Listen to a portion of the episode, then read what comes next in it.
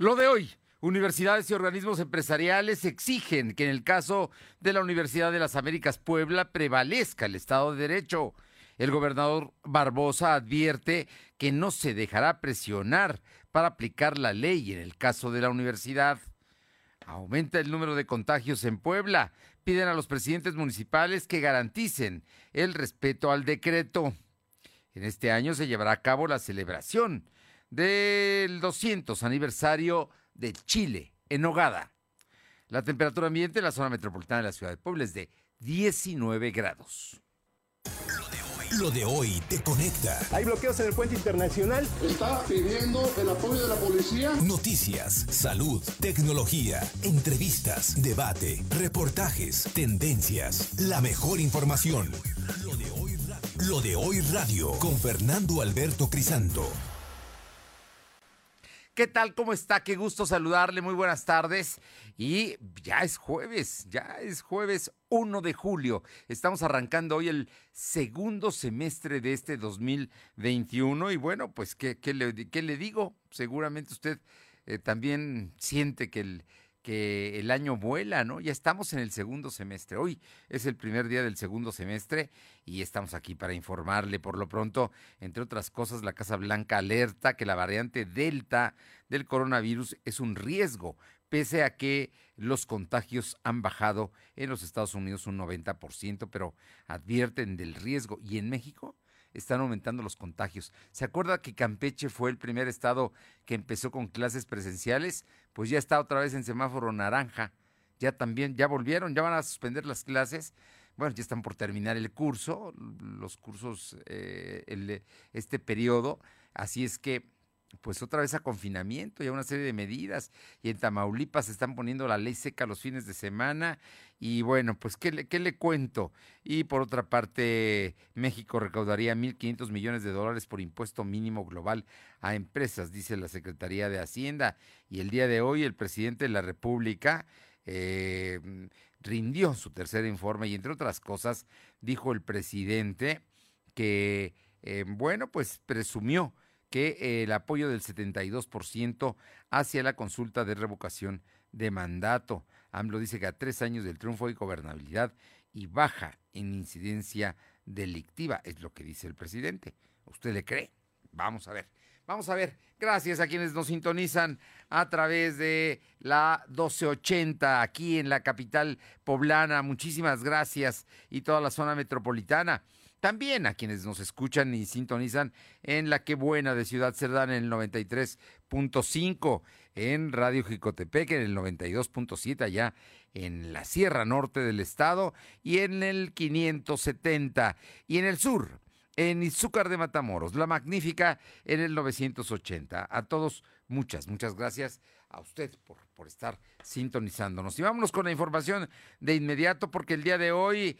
Eh, empresarios y rectores de universidades privadas se solidarizan con la Universidad de las Américas y sobre todo, ¿sabe qué? Piden que prevalezca el Estado de Derecho, que, bueno, consideran que se está excediendo al establecer un nuevo patronato y al establecer reglas distintas y, bueno, el futuro de la UDAP verdaderamente será diferente porque, pues porque no lo manejan precisamente conocedores del tema académico. Vamos con mi compañera Alma Méndez que tiene información. ¿Cómo estás, Alma? Muy buenas tardes. Gracias, Muy buenas tardes a ti y a todo el auditorio de Velodeo. Pues comentarte que empresarios del Consejo Coordinador Empresarial y de la Coparmex se solidarizaron con la comunidad de la Universidad de las Américas Puebla. Por ello señalaron que es importante dar claridad a esta situación con el fin de evitar tanto la, eh, la mala imagen y de desprestigio sean afectados y pidieron se respete el Estado de Derecho. Hicieron un llamado a las partes involucradas a conducirse con la legalidad para evitar que la UDLA se vea afectada.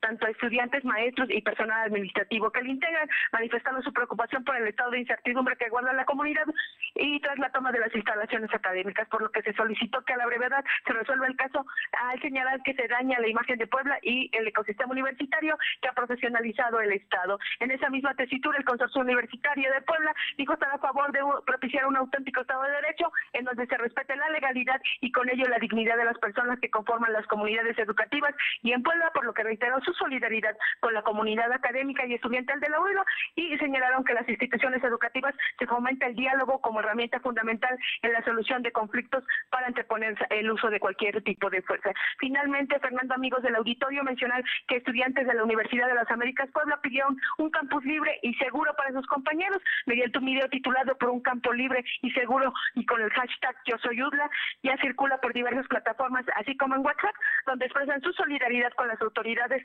así como su sentir de que el patronato tomó por la fuerza pública las instalaciones de dicha casa de estudios. Mientras unos aseguran que se sienten inconformes por las arbitrariedades que ocurren en dicha casa de estudios, pues expresaron que es difícil ver cómo entraron a su segunda casa de manera ilegal y violenta. La información, para Muy bien. Bueno, pues aquí estamos, estamos aquí con este asunto que mm, fijó posición la Coparmex, el Consejo Coordinador Empresarial y el Consorcio de Universidades. Vamos a ver hasta dónde llega todo este tema, pero todo parece indicar que Luis Ernesto Derbez ya no seguirá siendo rector y pues el nuevo patronato va a fijar posiciones en torno a esto, que es precisamente lo que le preocupa a los empresarios y al consorcio universitario. Muchas gracias. Seguimos al pendiente. Y bueno, el gobernador Barbosa hoy le dijo a a los empresarios que no manipulen el caso de la UDLAP.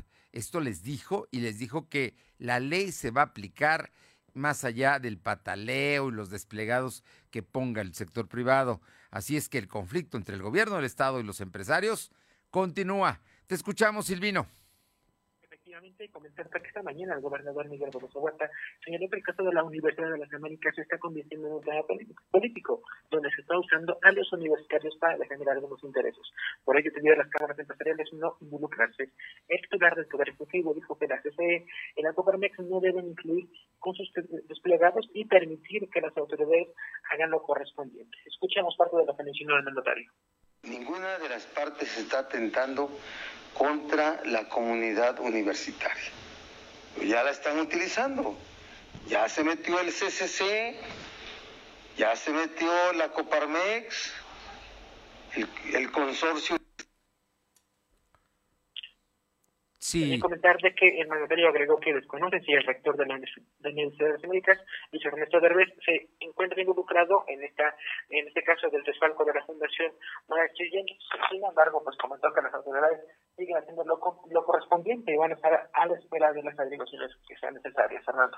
Bueno, una cosa es la Fundación Jenkins y los recursos de la Fundación Jenkins y otro es la Fundación de la Universidad de las Américas Puebla y ahí la situación es totalmente distinta. Creo que ahí está claro y hablaba el gobernador del consorcio universitario, dice que ya se están metiendo y que van a manipular a los universitarios, es lo que advierte el gobernador. El hecho es que hasta el momento en la UDLAP no les han dicho nada a los estudiantes sobre sus cursos y tenían que haber empezado el miércoles, es decir, ayer, su curso de verano y es la hora que no no saben exactamente qué va a pasar, no saben si se van a inscribir, no saben qué va a suceder, no saben quién es la plantilla de maestros, los programas de estudio, en fin, no saben nada, nadie les ha informado nada del nuevo patronato a los universitarios, ni a los académicos, ni a los trabajadores administrativos.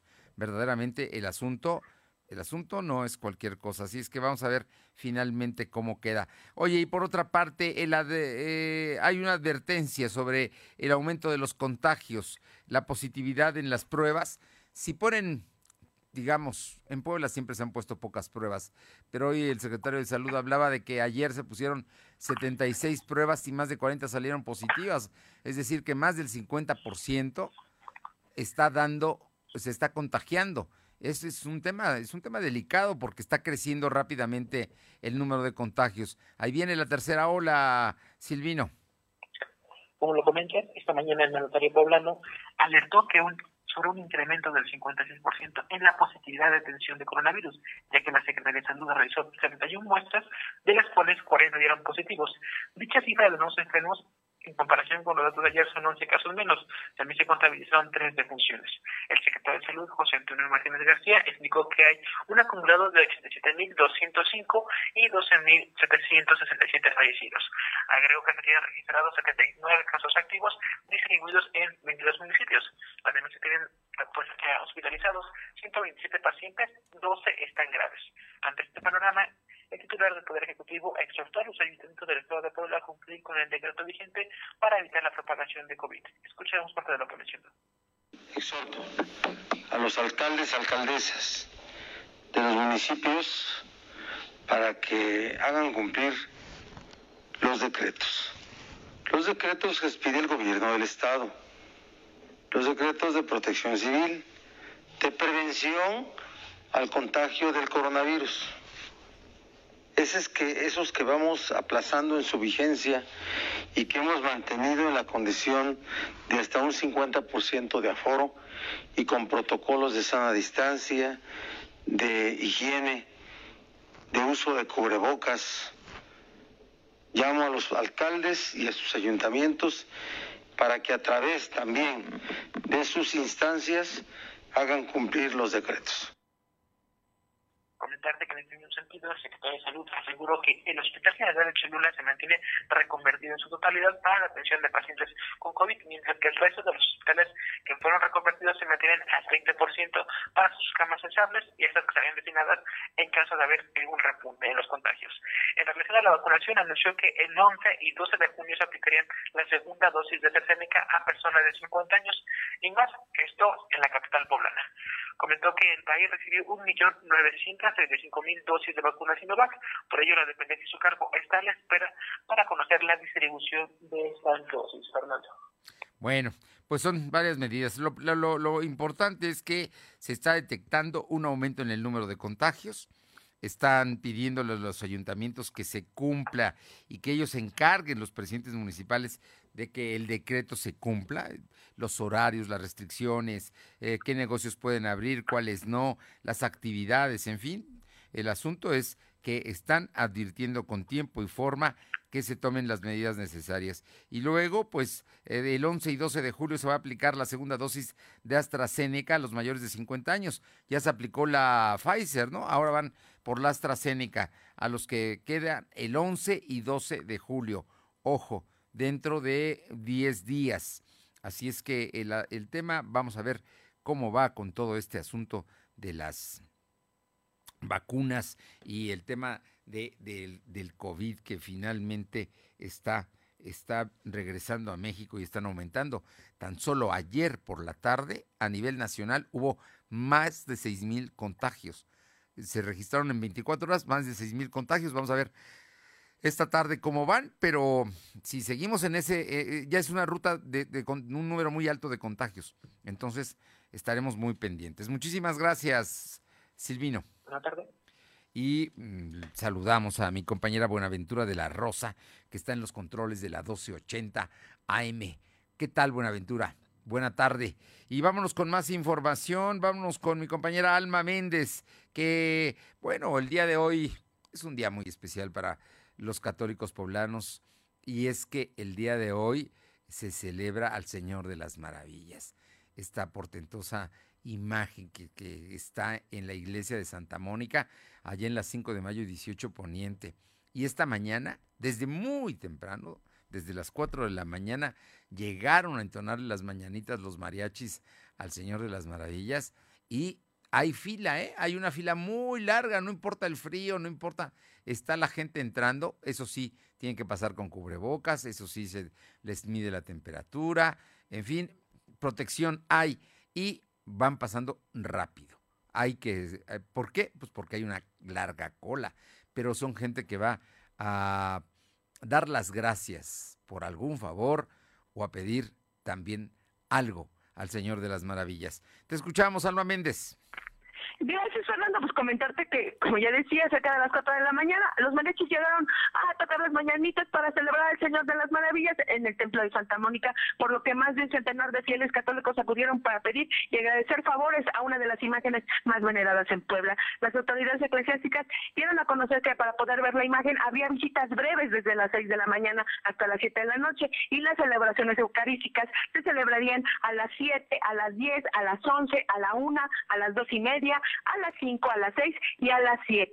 Y bueno, pues los feligreses realizaron fila para ingresar al Templo de Santa Mónica, ubicado en la calle 5 de Mayo, esquina con la 18 Poniente, en la ciudad de Puebla, donde se vio a personas repartiendo tamales y atole de manera gratuita, así como envueltos de mole para regalar a todos los asistentes para poder pagar el favor a la imagen más representativa de Puebla. Tal es el caso de doña Yolanda, quien brevemente dijo que regala tamales este día debido a que el Señor de las Maravillas le dio salud, por lo que ahora ella quiere apoyar pues dijo, todos somos hermanos y tenemos que apoyarnos. Además recalcó que ella no quiere dinero, sino salud. Diversos ciudadanos se olvidaron de las medidas sanitarias, pues muchos llevaban veladoras, pero no cuidaron su sana distancia y no portaban cubrebocas. Ante ello, eh, bueno, pues el Departamento de Vialidad Pública del municipio de Puebla realizó una unicila para que los fieles se formaran y para poder ingresar eh, y con todas las medidas de sanidad, el uso obligatorio de cubrebocas, aplicación de gel y sanitizante, la toma de temperatura y la sana distancia para poder visitar a este santo. La información para. Bueno, pues ahí está. Así es que, ¿hasta qué hora es la última misa? A las 7 de la noche. A las 7 de la noche allá en Santa Mónica. Así es que para los fieles, ahí están, son los horarios que se están dando. Ahorita a las dos y media, en unos minutos más, empieza una misa más. Muchas gracias. Seguimos al pendiente. Vámonos con mi compañera Aure Navarro para que nos platique sobre el tema de Antorcha Campesina. Ahí están los antorchistas defendiendo sus triunfos en Santa Clara, Coyucan y Huitzilan. Te escuchamos, Aure pues efectivamente Antorcha Campesina estuvieron toda la mañana manifestándose en el Zócalo de Puebla. Ya se han empezado a retirar de este espacio, pero aún se nota su presencia. Esto efectivamente para exigir a las autoridades electorales se respete el triunfo de los comicios del 6 de junio en los municipios de Santa Clara, Ocoyucan y Huichilán de Cerdán.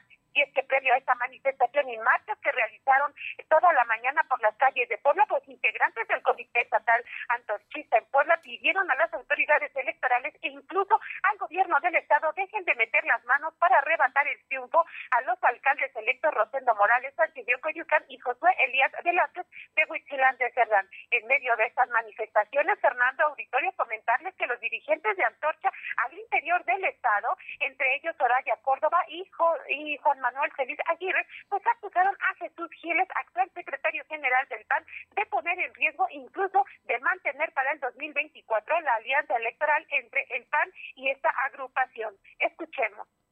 No a seguir por él. No puede ser que por aquí quieren que nosotros estemos apoyando a su candidato aquí en el Estado, en la capital, como fue, y que por otro lado estén, estén diciendo esas cosas en contra de Antorcha, verdaderamente, pues no sé cómo se podría decir espantoso. Pero sí, nosotros sabemos quién es quién. Es un semi-abogado que además no tiene título, que digo que tenía título, que Como bien escuchamos, pues eh, lamentaron que Antorcha esté respaldando al candidato del PAN en la alcaldía de Puebla y un grupo de panistas encabezados dijeron por sus fusiles pues están queriendo arrebatar el triunfo a los ediles electos de Ocoyucan y Huichilán de Cerdán, Fernando. Bueno, pues ahí está el asunto. De pronto cuando les conviene son periodistas, cuando no, no, pero la gente de Antorcha está defendiendo sus triunfos. Vamos a ver cómo terminan. Gracias. Gracias. Son las 2 de la tarde con 18 minutos, 2 con 18. Lo de hoy es estar bien informado. No te desconectes. En breve regresamos. Regresamos. Este verano con Megacable será exageradamente fabuloso. TV con más canales, internet y telefonía ilimitados, juntos al mejor precio. Además, tres meses de Amazon Prime por nuestra cuenta. Megacable 33 96 91 234. Aplican condiciones. A través de los años hemos evolucionado. Desde colegios electorales, tribunales de lo contencioso, el TRIFE, hasta llegar a lo que es ahora el Tribunal Electoral del Poder Judicial de la Federación, instancia que tiene la última palabra en materia electoral. El Tribunal Electoral ha sido parte de la consolidación de nuestra democracia. Tribunal Electoral del Poder Judicial de la Federación. 25 años protegiendo tu elección. Suscríbete a nuestro canal de YouTube. Búscanos como Lo de Hoy. Somos la mejor red de telecomunicaciones en México para tu negocio. Conecta tus oficinas y sucursales con la red más poderosa de servicios a través de conexiones de Internet o redes privadas virtuales con la máxima velocidad de conexión de hasta un gigabit por segundo. Descubre la red que tu negocio estaba esperando. Metro Carrier Evolution 3396 Ahora las niñas y niños, adolescentes y jóvenes tienen garantizado el derecho a la educación gratuita en todos los niveles. La inclusión, permanencia y continuidad. En la 64 legislatura, el Senado aprobó las leyes de reforma educativa. El sistema escolar va ahora por la calidad, la dignidad y los valores nacionales. Con la participación de alumnos, el magisterio y de padres de familia en beneficio del futuro de México. Senado de la República. Cercanía y resultados. Lo de hoy es estar bien informado. Estamos de vuelta con Fernando Alberto Crisanto. Los personajes de hoy, las ideas y los hechos se comparten en la entrevista. Bien, y esta tarde le agradezco mucho a la maestra Ivonne Martínez Hernández, asesora educativa de la UPAEP Online, pues, la oportunidad de platicar, Ivonne, porque pues mm, tú como asesora estás ya en este momento, me imagino, en, con muchos jóvenes y bueno, como profesional eh, con algunos menores de edad en este momento que están terminando ya el periodo, el ciclo, y hay expectativas de regresar a clases y todos los temas de la ansiedad que, que en muchos apareció por, por esta circunstancia que a la que se ha sometido por la pandemia en todo este año escolar, año y medio casi, eh, Ivonne. Muy buenas tardes y gracias, gracias por permitirnos platicar contigo para escucharte y que nos digas qué hacer como padres y para ante estas realidades nuevas que tenemos que ver en la relación con, con los menores y con los jóvenes, eh, especialmente ahora, pues que no estaban acostumbrados a quedarse en casa tanto tiempo. Muy buenas tardes.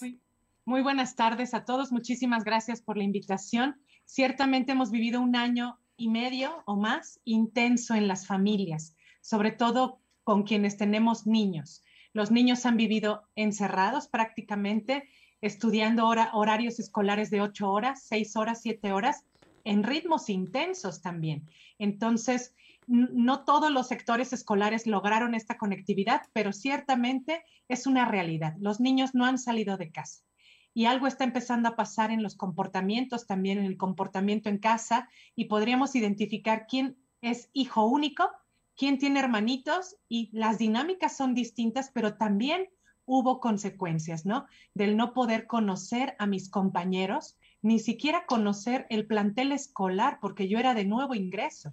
Entonces son distintas realidades, las cuales todas nos llevan a pensar y hablar en qué está sucediendo en, el comportamiento psicológico de nuestros hijos.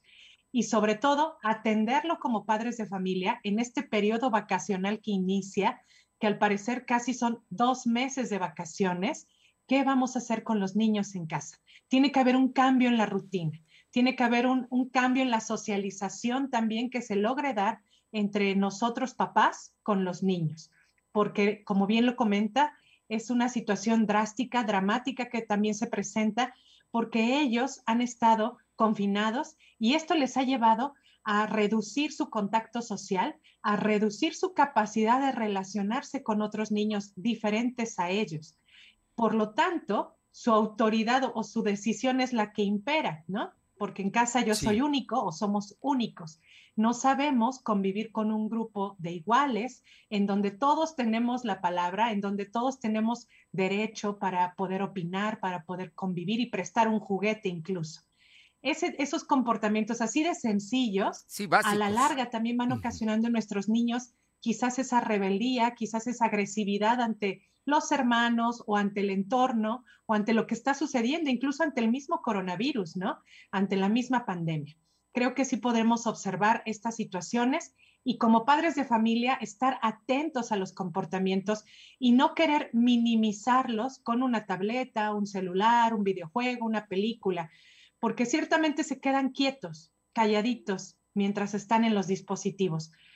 Pero eso no quiere decir que estén sanos o que estén en equilibrio con sus emociones. Al eh, contrario, estamos eh, obligándolos a quedarse en silencio a través de dispositivos. Ivonne, esa parte, esa parte me parece muy importante que comenta y que, que hay que subrayar.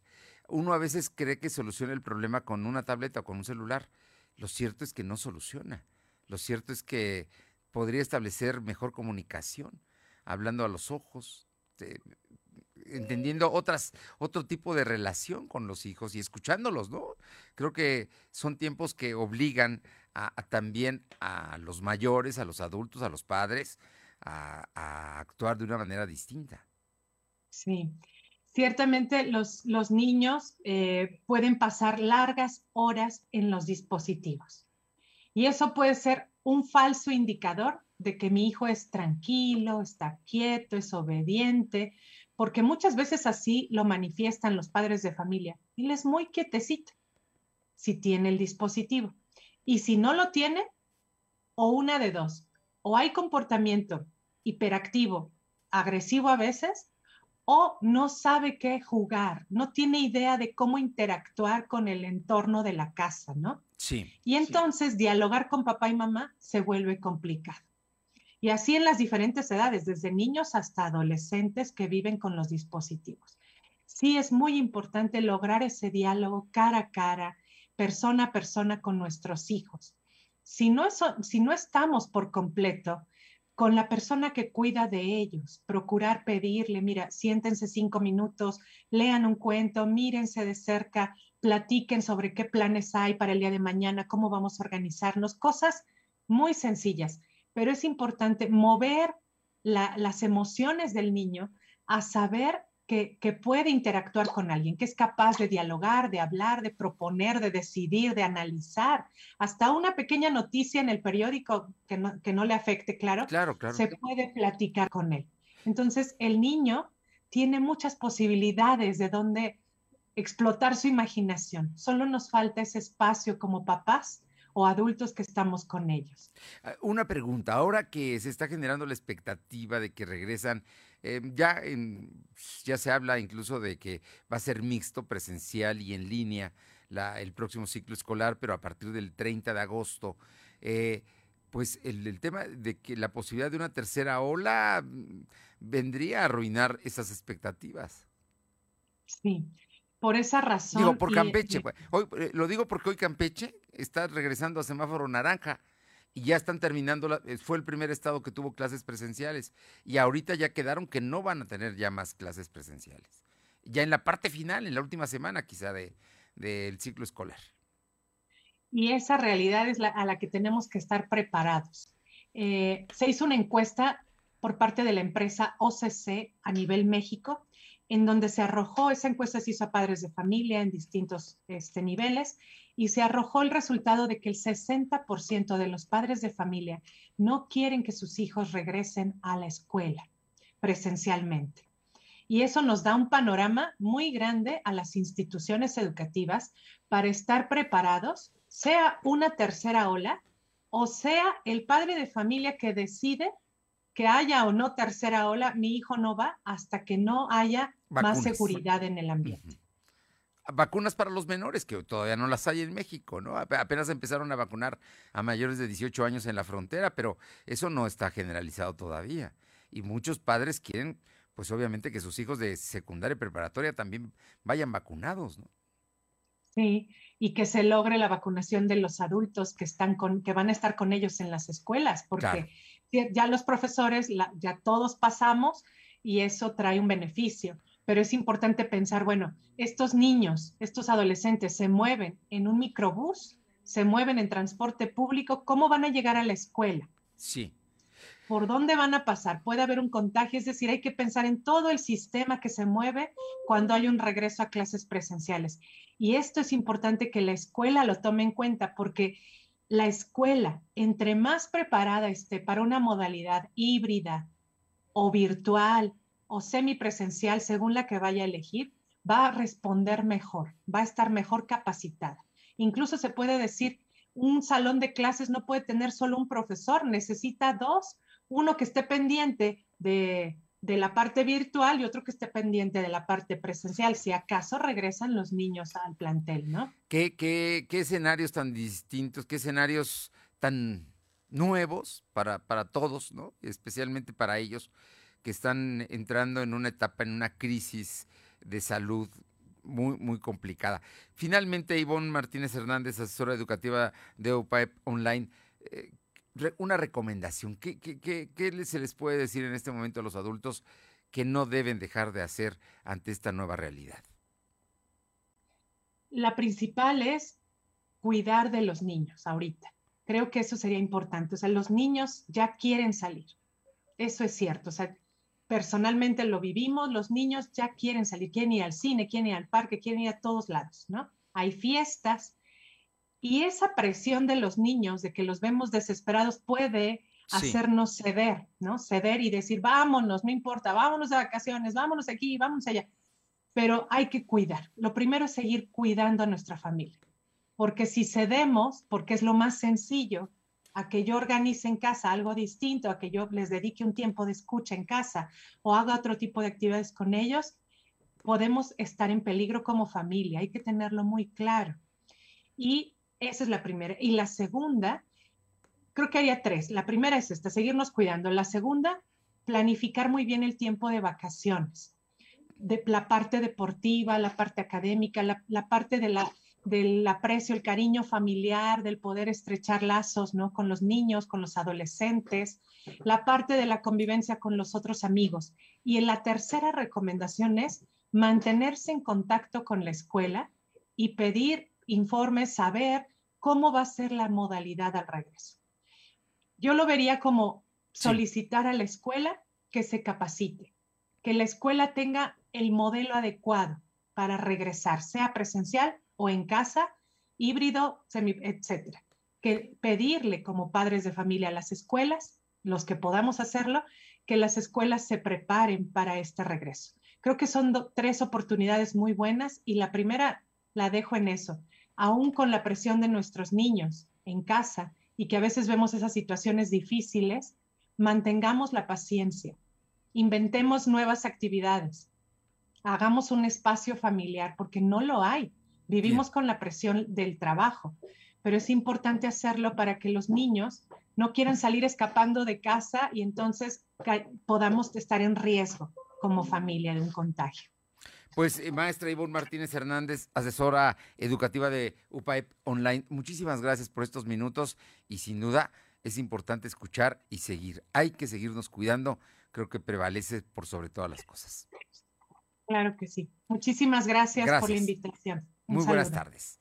Vámonos ahora con mi compañero Silvino Cuate para que nos cuente, porque, bueno, el tema de las lluvias. Ya hubo deslaves en cinco municipios. Te escuchamos, Silvino comentarte que el titular de la Secretaría de Gobernación, Ana Lucía Gil Mayoral, informó que las lluvias generaron afectaciones de deslizamiento en Ochinango, San Javier Chilac, Antepec, Zaragoza y Jalpa. Además dijo que se mantienen vigilancia permanente en los ríos Tizac, Mixteco y Salado, que a pesar de las fuertes lluvias se mantienen sus parámetros de manera normal. Agregó que el día de ayer un joven de entre 14 y 15 años intentó cruzar la barranca de Águila, sin, embargo la corriente lo arrastró y su curro fue encontrado en la mañana de este jueves a 300 metros del puente de San Bartolomé, Hueyapan respecto a la reunión con la Comisión Intersecretarial para abordar el tema del socavón, en José Bonilla la Secretaría dijo que se presentaron estudios para hacer la, la, composición del suelo y del agua, pero al momento no se ha emitido algún dictamen final, Fernando. Bueno, por cierto, hablando del socavón, mañana a la una y media de la tarde la UNAM publica precisamente en Facebook, da a conocer resultados de los estudios geológicos que llevó a cabo del socavón en Puebla y va a ser un programa que explica qué son los socavones y se centra en el de Puebla para dar resultados. Mañana a la una y media, en, eh, si no estoy mal, la Facultad de Geología de la UNAM da a conocer esto en Facebook. Muchas gracias. Buenas tardes. Son las 2 de la tarde con 33, 2.33. Lo de hoy es estar bien informado. No te desconectes. En breve regresamos. Regresamos. ¿Es cierto que los pagos del crédito Infonavit se transformaron? Claro. ¿Que los pagos y la tasa es fija? Claro. ¿Y además te dan seguro de desempleo? Claro. Con Crédito Infonavit tienes los mejores beneficios y lo que firmas al inicio es lo que tienes en toda la vida del crédito. Tu crédito Infonavit se transformó, así de claro, en letras grandes. Búscanos en Instagram, Facebook y Twitter como arroba LDH Noticias. Llegué a probar la cocaína, los ácidos, pastillas, pues hasta el final fue el que me encontré con la piedra, que fue con lo que más me hice adicto, ¿no? A los 17 empecé a consumir ya fuertemente y fue donde empezó a ir en picada toda mi vida. Lo anexábamos. Se lo llevaba pues a la fuerza, ¿no? Lo tenían que someter. Él tiene temor de regresar a la casa para no recaer. Esto es un martirio que a nadie se le desea en verdad. El mundo de las drogas no es un lugar feliz. Busca la línea de la vida. 800-911-2000. Ahora con Gas del Atlántico, tú pones el precio. Porque entre más litros cargas, más ahorras. Si tus pedidos de gas LP estacionario son mayores a 100 litros, pregunta a tu vendedor o al 271-747-0707 para conocer más del programa. Y si aún no cuentas con el servicio gratuito de envío de nota digital, solicítalo para que puedas verificar que lo que cargas es lo que pagas. El beneficio de precio diferenciado aplica en cada carga y no es acumulable. Gas del Atlántico. Lo de hoy es estar bien informado. Estamos de vuelta con Fernando Alberto Crisanto. Los personajes de hoy, las ideas y los hechos se comparten en la entrevista.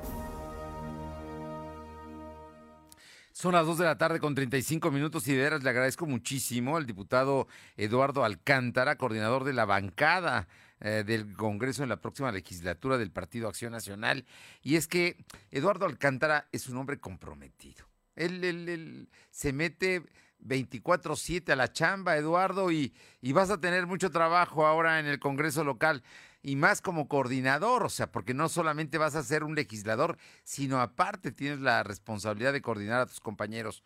¿Qué tal? Muy buenas tardes, felicidades y muchísimas gracias. Muchísimas gracias, Fer. Gracias por la invitación a platicar contigo. Te agradezco la felicitación. Y sí, sin duda, eh, mucha gente que me conoce dicen que soy un poco workaholic, ¿no? Todo el tiempo me gusta estar trabajando. Eh, y sí, vamos a hacer un trabajo muy fuerte en la legislatura. Primero, eh, agradecer también a los compañeros que me han dado el beneficio de la duda de poder ayudar a coordinar los trabajos de los nueve diputados que integraremos la bancada del PAN en la siguiente legislatura y estamos pensando tener un trabajo arduo. Yo estoy viendo una bancada del PAN muy propositiva que estará trabajando, pero que aparte estará muy metida en el debate que hoy tanta falta le hace este Congreso del Estado. Hay que, hay que subir el nivel del Congreso y vamos a tratar de construir los consensos necesarios con los otros grupos legislativos, con el gobierno del Estado, de ser posible. En el caso de que no se logre, pues ver las mayorías y si no también se vale disentir y haremos patente nuestro posicionamiento en la tribuna cuando no estemos de acuerdo con algunas de las posturas que se estén promoviendo dentro de la legislación y dentro de los puntos de acuerdo que se discutan en la próxima legislatura.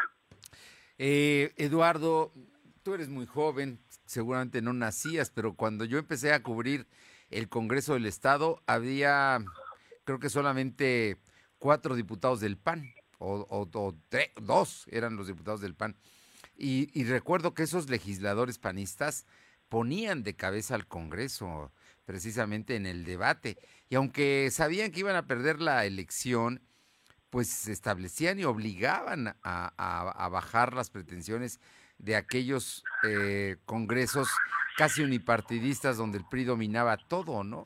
Yo creo que el asunto del debate y la legislación que, que discuta y los legisladores que discutan ya no es arrasar nada más con el mayoriteo y con el número. Y ustedes van a ser una, una bancada importante. Tienes, eh, es la segunda bancada más numerosa en el Congreso local y tienes aliados también. Mira, eh, algo que es importante es que tenemos claro que somos la primera fuerza de oposición, ¿no? Somos la segunda bancada, la primera fuerza opositora en el Congreso, y como bien dices, vamos a estar apostando por poner los argumentos y la razón, aunque algunos en su momento quisieran echar la maquinaria para ganar las votaciones, ¿no? No será la primera vez en la historia del PAN que se pueda ganar el debate aunque se pierda la votación, si llegamos a ese extremo. Entonces, lo importante es construir, construir para adelante, cambiar un poco la manera de cómo funciona el Congreso, acabar con el mito del gran legislador, porque muchos congresos se han convertido solo en una ventanilla de iniciativas del gobernador, que si bien son importantes, también hay mucha de la agenda, y vamos a estar empujando y estar negociando con los otros grupos legislativos para que la agenda de los partidos también, lo que se suba a la discusión del Congreso, pueda ser más amplio a lo que se envíe solo por el Ejecutivo y sea un reflejo de la misma votación, que sería un reflejo de la sociedad, ¿no? Y que las iniciativas sean más amplias para poder dar esto. También yo veo una bancada del PAN que no le va a estar apostando a estar presentando iniciativas así porque sí. No vamos a subir los números o la numeralia para la vanagloria de un legislador que diga que es el que tuvo más iniciativas. Vamos por un tema de efectividad. Cantidad de iniciativas que presentamos, cantidad de iniciativas que vamos a buscar e impulsar que se aprueben. Queremos calidad y no queremos cantidad de iniciativas.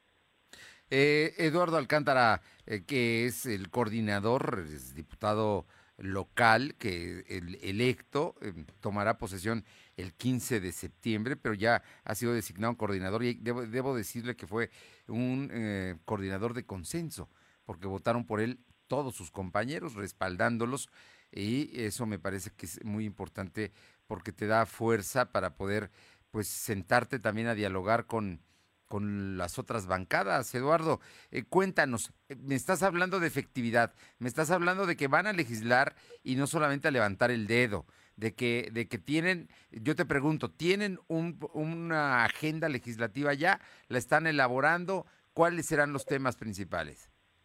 Mira, eh, los primeros trabajos que hemos platicado, hoy tuvimos una reunión previa de diputados, porque también acabamos de salir ahorita de una reunión con el gobernador, como todo el grupo legislativo, con nuestra presidenta estatal. En su momento se emitirá un comunicado al respecto de esto. Lo que te puedo decir es que primero va a haber mucho diálogo internamente porque así como se dio ese de confianza que me han dado, yo le he dicho a mis diputados que también no va a haber eh, ley mordaz en la bancada, así que cada quien diputado tiene derecho a opinar libremente, pero vamos a construir acuerdos internamente y vamos a estar puestísimos a construir acuerdos hacia afuera.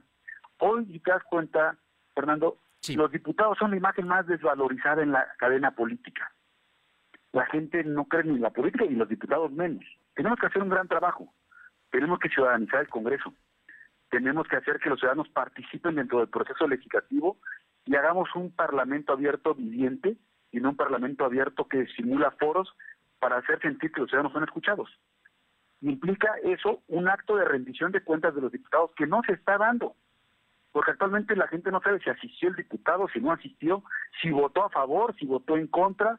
Tenemos que transparentar más el actuar de los diputados para que este actuar y esta transparencia y rendición de cuentas le genere confianza a los ciudadanos y luego involucremos a los ciudadanos en el proceso legislativo. Además, hasta nos hagan observaciones y recibamos comentarios de las iniciativas que presentemos, ¿no? De manera permanente y como parte de una normalidad democrática que tenemos que empezar a dar al Congreso estatal en términos de la agenda, ¿cuáles serían los puntos más importantes? Me imagino que van a discutirlos, pero, pero ya, ya por ahora debe haber algunos asuntos que consideran ustedes que son relevantes para tratar. Prioritarios. estamos, vamos a entrar a la construcción de la agenda legislativa, pero hay dos puntos de acuerdo o, dos puntos básicos de la agenda que en el grupo legislativo del PAN estamos de acuerdo con algunos otros diputados de otros partidos que he tenido ya la oportunidad de platicar también el primero tiene que ver con la seguridad pública y cómo apalancamos y ayudamos a la seguridad pública, cómo ayudamos a los municipios que dejaron de recibir recursos del Fortaseja a nivel nacional, que desapareció esta bolsa de 3 mil millones de pesos que apoyaba a más de 200 municipios, afectando a varios de Puebla, cómo generamos un fondo estatal para poder compensarlo. En su momento haremos los planteamientos al gobierno del Estado para que en el presupuesto siguiente pueda eh, tenerse una, una partida específica para poder apoyar este tema pero no solo en el tema de la acción inmediata, sino también de la prevención del delito, que es algo que hace falta. Y la otra tiene que ver con la reactivación económica. Puebla ha sufrido mucho después de la pandemia.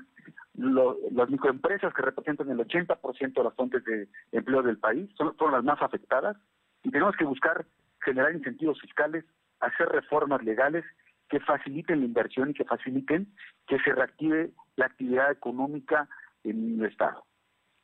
Bien, yo por último, eh, Eduardo Alcántara, yo te preguntaría, eh, eh, sé que por protocolos y demás van a ustedes a emitir un comunicado de la reunión que tuvieron con el gobernador, pero a ti, a ti como legislador, ¿qué resultado, cómo lo podrías calificar este encuentro que tuvieron, que es el primero que tiene la bancada de Acción Nacional de la próxima legislatura con el jefe del Ejecutivo Poblano?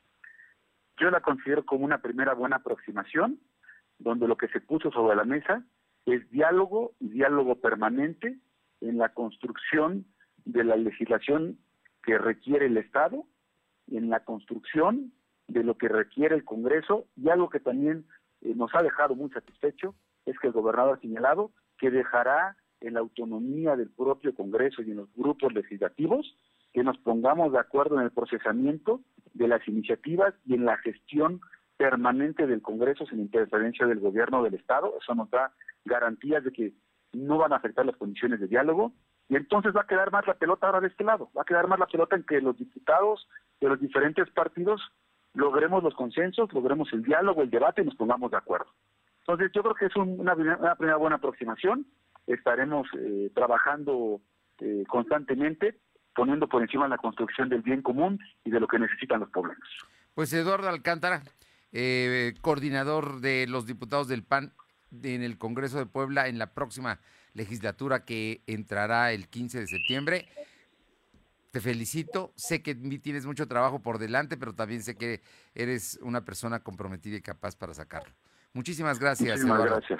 Muchísimas gracias y estamos a la orden para te mando, cuando gustes. Te mando un fuerte abrazo. Muchísimas gracias. Muy buenas tardes.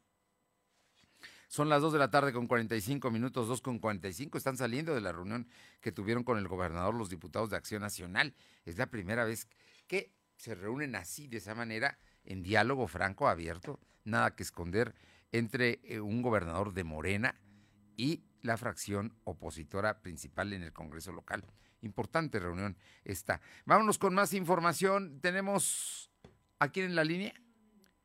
Alma, cuéntanos, ¿qué dice la Asociación de Hoteles y Moteles sobre el tema del Zócalo, que a partir del próximo lunes quitan las maderas, que parece que las pusieron alrededor ahora de la Fuente de San Miguel? No sé qué le vayan a hacer a la Fuente de San Miguel. Espero que la embellezcan realmente, ¿no? Porque es un símbolo, es el corazón de Puebla. Cuéntanos, Alma. Gracias, Fernando. Pues comentarte que la Asociación de Hoteles y Moteles se congratuló por el retiro del tapeado que rodea la plancha del Zócalo, debido a que es el sitio que traen como referencia a los turistas, por lo que se espera que para estas vacaciones de verano se incremente la ocupación hotelera entre 4 y 5%. En entrevista, el presidente Manuel Domínguez Gavián declaró que en cuanto al decreto emitido por el gobierno del Estado este miércoles, dijo que no hay nada que objetar, pues ellos se encuentran trabajando bien. Dijo que le hubiera gustado que abrieran un poco más los restaurantes, sin embargo, también eh, se sabe que se espera una tercera hora para finales de agosto y los primeros días de septiembre, por lo que es preocupante, pues volverían a cerrar sus negocios y prefieren seguir indicaciones que les indican las autoridades. Escuchamos parte de lo que comenta. En estos meses de verano, esperemos que así sea y que podamos lograr nuestro objetivo. La verdad, este, sinceramente no tenemos eh, nada que objetar. Yo creo que lo que es hoteles estamos trabajando más o menos bien, pero el turismo eh, es un cúmulo de cosas, ¿no? Todo nos afecta. Eh, nos gustaría a lo mejor que abrían un poquito más los restaurantes, Comentarte, Fernando, que reitero que por pandemia han perdido 5.000 empleos y dijo que si bien han recuperado 2.500, se espera que con la temporada de verano supa la ocupación hotelera y se puedan recuperar los otros 2.500 que perdieron. La información. Muchas gracias. Seguimos a pendiente. Son las 2 de la tarde con 48 minutos y hoy, hoy se lanzó pues lo que serán los festejos por el 200 aniversario del Chile en Nogada. Es un platillo totalmente poblano. Te escuchamos, Silvino comentarte que el festejo del 200 aniversario del Chile Nogada debe ser nacional para impulsar la recuperación económica en Puebla. Así lo ha conocer el gobernador Miguel Barroso Huerta, quien encabezó este evento en el exconvento de San Agustín, inmueble que se buscará convertir en museo. En la presentación de sus actividades, Barroso Huerta destacó que el Chile Nogada es un platillo distintivo de Puebla y por muchos años ha generado una gran derrama económica. Por ello se busca impulsar este evento de manera nacional. También comentarte que comentó que la ciudad de Puebla no ha sido, no ha recibido un buen trato, por ello tiene, a pesar de que es un simbolismo muy grande en la cultura, destacó que el exconvento de San Agustín se buscará convertir en museo, ya que es un inmueble que cuenta con la historia de la época colonial e independiente de México. En su intervención, el titular de la Secretaría de Turismo, Marco Ornella, dijo que para este evento será una serie de actividades del 1 de junio, a partir de hoy, y terminarían hasta el 15 de septiembre. También comentarte que todos estos eventos estarían también coordinados con la Cámara Nacional de la industria de los restaurantes, alimentos, eh, en donde se van a buscar realizar diferentes presentaciones y toda esta toda esta logística se podrá eh, conocer de manera puntual y actualizada en la página www.visitapuebla.mx. En este, en este portal se va a conocer que corresponde a la Secretaría de Turismo y se van a estar actualizando todas las actividades que se van a estar realizando durante estos meses, Fernando. Bueno, pues ahí está ya, ¿no? Se fue allí en San Agustín, donde se llevó a cabo la presentación de esta celebración. Estuvo el gobernador y el secretario de Cultura también, pero va a tocar a la Secretaría de Turismo promover todos los eventos. Efectivamente, la Secretaría de Turismo será la encargada. Se incluyen varios eventos muy simbólicos, además de la tradicional feria de Calpan, también se una feria en Tehuacán, la develación de una placa conmemorativa de la presentación. También habrá un documental sobre el Chile Nogada y recordarlo, reiterarlo, www.visitpuebla.mx, en donde estarían conociendo todas las actividades que estarían realizando. Fernando. Va a haber eh, un coloquio con chefs de prestigio, eh, en fin, el Chile en Nueva York, la presentación de un libro conmemorativo. No, hay actividades que empiezan a partir de hoy. Muchas gracias. Buenas tardes. Vamos con Aure Navarro para que nos cuente qué dice el diputado federal Raimundo Atanasio. Buenas tardes, pues les comento que el diputado federal electo Raimundo Atanasio Luna pidió a los 217 presidentes municipales, pero en especial a Claudia Rivera Vivanco de la capital, a tomar una decisión responsable sobre permitir o no la verbena popular después del grito de independencia, sobre todo al estar presentándose una posible tercera ola de COVID-19 pues en la entidad. Atanasio Luna señaló que por este escenario las autoridades deben ser aún más meticulosas al momento de decidir si permitirán la concentración masiva de personas en sus plazas o zócalos, además de extremar todas las medidas para evitar pues otra ola de contagio de COVID. Lo anterior fue expuesto luego de que Rivera Vivanco confirmara que sí habrá ceremonia del grito de independencia en el bancón del Palacio Municipal el próximo 15 de septiembre y del cual dijo será entre julio y agosto cuando se harían a conocer los preparativos. Escuchemos al diputado electo. Es responsabilidad tanto de los que de los que acuden y es responsabilidad también como de quien los organiza. De, quien, de los que acudan es llevar todas las medidas necesarias y de quien lo organiza dar todas las facilidades desde arcos de sanitización, desde entregar gel antibacterial, como escuchamos, recomendó así que de permitir la verbena popular en las plazas o zócalos de los municipios y juntas auxiliares, pues implementen todas las medidas como la colocación de arcos sanitizantes, así como la colocación de gel antibacterial, portar cubrebocas y espacios para el lavado constante de manos, Fernando. Bien, muchas gracias. Gracias. Pausa, regresamos a la parte final. Lo de hoy es estar bien informado. No te desconectes. En breve regresamos. Regresamos. En Gas del Atlántico nos comprometemos contigo. Llevamos tu pedido pesado hasta tu hogar con nota física y digital, asegurándote el peso completo. Y si no pesan tu tanque, el contenido es gratis en tu próxima compra. Recuerda que también tenemos para ti el azulito seguro y rendidor. Encuéntralo en tu tiendita o punto de venta más cercano. Pedidos al 271-747-0707. Gas del Atlántico. Somos la mejor red de telecomunicaciones en México para tu negocio. Conecta tus oficinas y sucursales con la red más poderosa de servicios a través de conexiones de Internet o redes privadas virtuales con la máxima velocidad de conexión de hasta un gigabit por segundo. Descubre la red que tu negocio estaba esperando. Metro Carrier Evolution 3396 Habla Marco Cortés, presidente nacional del BAN. Fue un gran día para México. Juntos logramos ponerle un alto a Morena y a la destrucción del país. De hace tres años, hoy Acción Nacional solo y en coalición avanzó y Morena retrocedió. Se impuso un cambio hacia el futuro, un cambio hacia un México innovador y moderno. Vamos a corregir el rumbo de México. ¡Felicidades México! ¡Lo logramos! BAN, unidos y fuertes por un México mejor. Lo de hoy es estar bien informado. Estamos de vuelta con Fernando Alberto Crisanto. Bien, y vámonos con Caro Galindo a San Martín Texmelucan. ¿Qué está pasando ahí con el rescate de cadáveres en un pozo? Te escuchamos.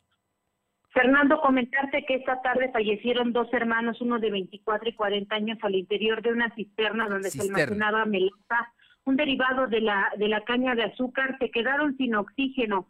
Resulta ser que el primer joven empezó a sentirse mal, solicitó eh, el apoyo de su hermano, se metió a la cisterna y los dos terminaron muertos.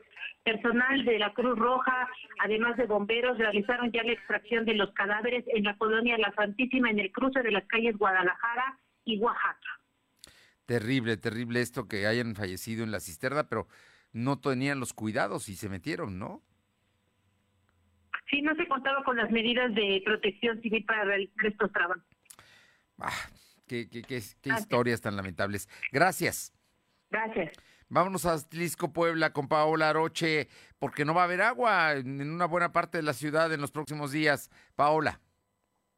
Así es, y bueno, pues eh, comentarles que lo que es, eh, por los trabajos que está realizando la Comisión Federal de Electricidad, se estará suspendiendo el servicio de agua potable en al menos cinco colonias de lo que es el municipio de Atlisco. Y es que el sistema operador de los servicios de agua potable y de aquí en el municipio informó que al toda la ciudadanía que por motivos de trabajo por parte de la Comisión Federal en la infraestructura de la fuente que abastece allá en la colonia La Alfonsina, se suspenderá el servicio de agua en las diferentes colonias que es Revolución, Alfonsina, también la Alfonsina, la Concordia y Ricardo Flores Magón, una de las pues, más concurridas.